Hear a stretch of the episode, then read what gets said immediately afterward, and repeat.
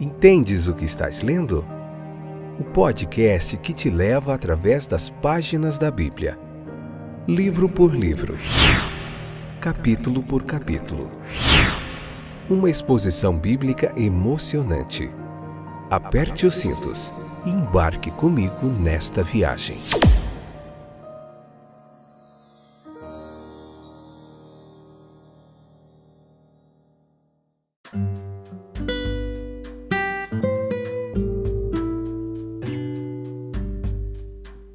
Olá, meus queridos. Eu sou Fábio e estou novamente aqui com vocês para nós continuarmos vendo essa pregação expositiva do Evangelho de Lucas, Lucas capítulo 14, a parte terceira, a última parte hoje do capítulo 14.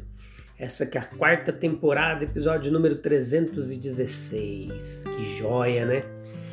Estamos aqui porque as misericórdias do Senhor têm se renovado a cada dia e este é um motivo de muita alegria. Como vai vocês? Tudo bem? Eu espero que vocês estejam vencendo as suas lutas diárias. Muita alegria, motivo de muita alegria tê-los de volta. Hoje nós vamos ver aqui nesse capítulo 14 o custo do discipulado. Não tem nada fácil. Não existe nada menos do que o primeiro lugar no coração que precisa ser oferecido a Jesus. Nós vamos ver por quê por que isso acontece hoje aqui, a gente vai aprender. É um momento muito jóia e precioso. Vamos falar sobre Cristo e os seus parentes, como ele se relacionou ali, o que ele falou a respeito deles, nós mesmos como sal da terra, o poder de conservação do bem na sociedade em que se encontram. Vai ser muito jóia, tá bom? Não sai daí, leia o capítulo 14, pega um, um caderninho para você anotar as dúvidas. Nós estamos aqui juntos numa grande comunidade mundial em mais de 13 países, em cinco continentes, aprendendo a Bíblia capítulo por capítulo, toda a teologia, toda a arqueologia bíblica, história, geografia, tem muita coisa legal aqui. Você que tem vontade de aprender teologia, não pode pagar um curso, você aprende aqui com a gente de forma gratuita, tá bom? Então vamos lá. É, terminado o banquete do fariseu, é, o nosso Senhor ele continua sua jornada em direção a Jerusalém. E como uma crise evidentemente está próxima, ele tem uma multidão de seguidores. Então veja que eles têm alguma noção a respeito do custo do discipulado. Eles estão preparados para tudo que envolve o discipulado? Jesus ele decide tornar isso de forma inequívoca, sem erro, e assim ele lhes dá a admoestação contida na presente sessão. A garganta meio ruim hoje, mas a gente vai conseguir, é, se Deus quiser, tá bom? Então vamos lá. Ele dá razão ao seu conselho, mencionando a loucura de começar a construir uma torre sem calcular o custo de terminá-la, ou de começar uma guerra sem calcular as chances razoáveis de sucesso. Cada seguidor de Jesus teria uma torre cara para construir na vida devotada que ele deveria levar, e uma guerra cara para travar na disputa pela fé. Era desejável, portanto, que eles abordassem cuidadosamente o significado de discipulado. Isso nós vamos ver aqui hoje. Veja que no versículo 26 nós vemos que nada menos do que o primeiro lugar no nosso coração deve ser oferecido a Jesus. Ele insiste em ser colocado antes de pai e mãe, antes de esposa, filhos, antes de irmãos e irmãs. Olha que fantástico. Todas as relações, todas as nossas relações sociais devem ser colocadas abaixo dele. É uma grande demanda e, no entanto, uma das mais razoáveis. E por quê? Primeiro, o amor de Jesus ele antecipou todo o amor paterno. De fato, o amor de nossos pais é apenas a expressão mais recente de seu amor e previsão.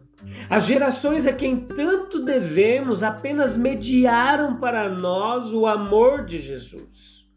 Segundo, A unidade do casamento apenas ilustra de forma debilmente a intensidade do amor de Cristo. O marido deve muito à esposa, a esposa ao marido. A união matrimonial é próxima e íntima, mas Jesus chega mais perto de nossos corações do que o marido e a esposa podem. Ele está mais próximo e deveria ser mais querido do que qualquer um. Terceiro, a nova geração não coloca tanto amor e esperança aos nossos pés como Jesus. As crianças são queridas. A promessa de suas jovens vidas e corações é preciosa. Eles vêm como promessas para o futuro, são profecias do mundo prestes a acontecer. Mas o Santo Menino Jesus chega mais perto de nossos corações do que eles. Ele é a profecia de todos os tempos vindouros, a meta e o ideal que não apenas a geração e ascensão, mas as gerações ainda não nascidas devem almejar. Quarto lugar, você precisa prestar atenção ele nos dá uma fraternidade mais profunda do que irmãos e irmãs de sangue. A fraternidade de Jesus, o irmão mais velho, nascido para todas as adversidades e que nunca pode morrer. É uma experiência que irmãos e irmãs só podem nos ajudar a compreender. Jesus, portanto, ele reivindica o primeiro lugar porque em suas múltiplas relações ele não é apenas mais do que cada um, mas é mais do que todos combinados. A vida é outro benefício precioso que naturalmente prezamos. O inimigo de nossas almas, no julgamento de Jó, ele imaginou que Jó daria tudo o que tinha em vez de perder a sua, a sua vida. Lá em Jó capítulo 2, versículo 4. Ele imaginou que o patriarca que não amaldiçoaria Deus sobre a perda de filhos e propriedades se quebraria se Deus tocasse seu osso ou sua carne. Mas Jó ele tinha uma mente tão espiritual que estava pronto para confiar em Deus, mesmo que ele, por alguma razão misteriosa e oculta, lá em Jó capítulo 13, versículo 15, viesse a matá-lo. Agora, Jesus vem e insiste em ser colocado antes de nossa própria vida. Quando os dois entram em, em competição, não deve haver dúvida sobre entregar a palma da mão a Cristo. Jesus é mais para nós do que a vida física, porque Ele é nossa vida espiritual. João 14,6. No versículo 27, a ideia que temos aqui de carregar a cruz é muitas vezes interpretada como se significasse simplesmente suportar aquelas cruzes das quais a vida é herdeira. Mas significa muito mais do que isso. Todo aquele que não leva sua própria cruz. Agora, como Cristo carregou a sua cruz para morrer, também devemos tomar nossas vidas em nossas mãos, estar prontos a qualquer momento para até sacrificá-las por Jesus, se for preciso. Ele foi crucificado por nós. Estamos prontos para ser crucificados por Ele? Ou para morrer de qualquer outra forma que Ele desejar? É o espírito de mártir que Cristo é que insiste. Ele certamente é digno de tal alto sacrifício. Olha o versículo 33. Cristo, tendo insistido em dispor de nossas vidas como lhe aprouver, em seguida insiste em dispor de nossa propriedade. Ele vem com o direito de nos dizer, como disse ao jovem rico, que devemos desistir de tudo por ele. Não é claro que ele exerce esse direito com frequência. A pobreza voluntária, por exemplo, tem sido uma forma de servi-lo. Mas todos podemos mostrar claramente que nossa propriedade é dele. E que quando Cristo e nossas posses entrarem em competição, todos devem ceder a ele. Se valorizamos a propriedade mais do que Jesus, então ele não é nada para nós. Nós devemos estar prontos para colocá-lo antes de tudo o que temos e sacrificar tudo quanto ele reivindicar de nós. Os versículos 34 e 35 nos ensina que se não fosse pelo alto sacrifício das almas, o mundo se tornaria totalmente corrupto. Ora, é este elemento heróico que a causa de Cristo forneceu por excelência. Somente pelo número de mártires cujo puro alto sacrifício era inconfundível, o mundo foi protegido do egoísmo total e da corrupção correspondente a isso. Foi consciente desse espírito Marte que seu evangelho garante, que Jesus disse a seus servos que eles eram o sal da terra. A menos que este salutar antídoto para o egoísmo natural seja fornecido, a sociedade desmoronaria. Não pode ser construído sobre o egoísmo. Mas suponha que os servos de Cristo façam uma mera profissão de autossacrifício e não cumpram o espírito de seu mestre. Então eles se tornam apenas sal insípido, sem sabor, que só serve para ser pisado pelos homens na estrada, onde nada deve crescer. Em outras palavras, os cristãos que não são genuínos certamente serão desprezados. Eles são pisoteados por um mundo a quem eles tentaram em vão enganar. Um falso professor é mais desprezível, o mais desprezível de todos os homens. Olha lá o versículo 26, Cristo e os seus parentes. As circunstâncias em que essas palavras foram ditas, elas explicaram a força da linguagem usada.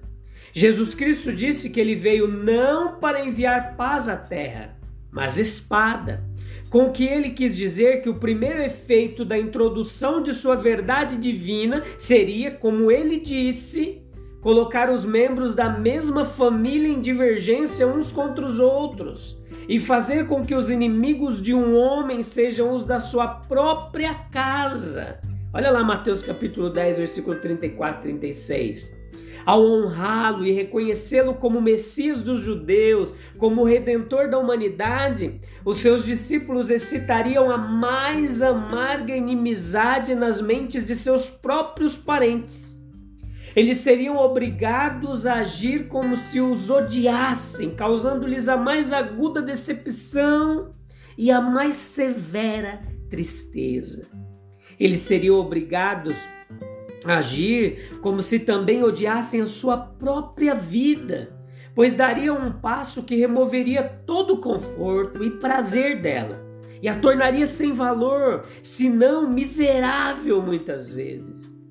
E entrando no espírito mais profundo do ensinamento de nosso Senhor, nós temos certeza de que ele deseja que os filhos sejam não apenas formalmente obedientes à palavra de seus pais, mas que tenham o cuidado de prestar-lhes todo o respeito e deve ter em conta a sua vontade conhecida, seja proferida ou não expressa. Deve prestar o serviço do amor e da alegria, ao invés de constrangimento devem fazer seu ministério filial abundar à medida que a saúde e a força dos pais declinam. Olha o versículo 34 e 35. Nós mesmos, como sal da terra. Você é sal? Dificilmente é possível confundir o significado aqui. Nós sabemos que o sal é o grande conservante da natureza animal o antídoto da putrefação e da decomposição. Nós sabemos também que o grande mestre ele pretendia que seus discípulos fossem o sal da terra, fazendo no humano a mesma obra purificadora que o sal faz no mundo. O poder de conservação do bem na sociedade em que se encontram como aqueles que agem diretamente em Deus e assim em nome dos homens. Se houvesse dez homens justos em Sodoma, eles a teriam preservado da destruição. Da mesma forma, a presença de alguns homens justos teria salvado as cidades de Canaã. Não é a presença de homens e mulheres justos em nossas cidades modernas que evita a retribuição da justa ira de Deus?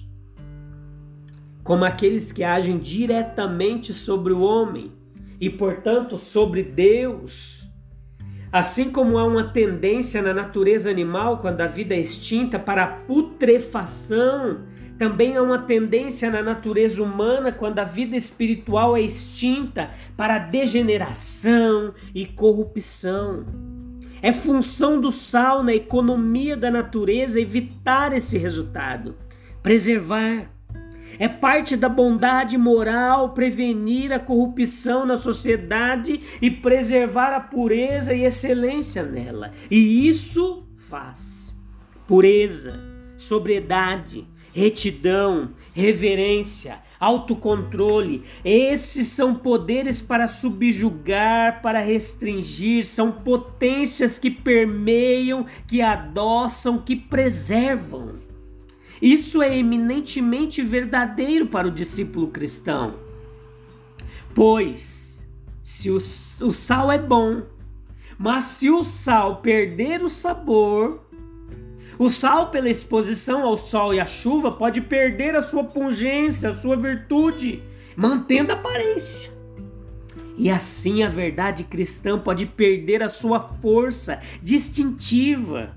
Os homens podem usar formas cristãs de discurso em seu ensino, e ainda assim a doutrina que eles declaram pode ser um cristianismo enfraquecido do qual tudo que é distintivo, tudo que é redentor e extraído é sal sem sabor. E assim a vida cristã pode perder sua excelência e sua virtude. Essas podem ser vidas borradas, manchadas, ou podem ser vidas sem nada além da mera propriedade convencional. Vidas não animadas pelo amor de Cristo não cheias do Espírito de Cristo, não governadas pelos princípios de Cristo, não culpável, mas não bonito, não perverso, mas mundano, não criminoso, mas não cristão. O sal perdeu o sabor. Se o sal se perder, com que será temperado? Isso é uma impossibilidade. O sal que perdeu sua virtude é inútil para todos os propósitos comuns e é lançado fora. Não é absolutamente impossível para a alma que perdeu seu espírito e caráter cristãos recuperar o seu valor, mas é muito difícil, muito raro, porque eles acham muitas vezes que só por ainda deter o nome de cristão não percebe que perdeu a essência reflita por si só. Você é um sal, você promove saúde, evita corrupção ou putrefação, ou é um sal insípido e sem sabor? Fica ao seu critério. Deus abençoe. A gente se encontra no próximo episódio, onde a gente já vai partir para o capítulo 15 de Lucas. Beleza? A gente se encontra lá. Deus abençoe. Até breve. Tchau, tchau.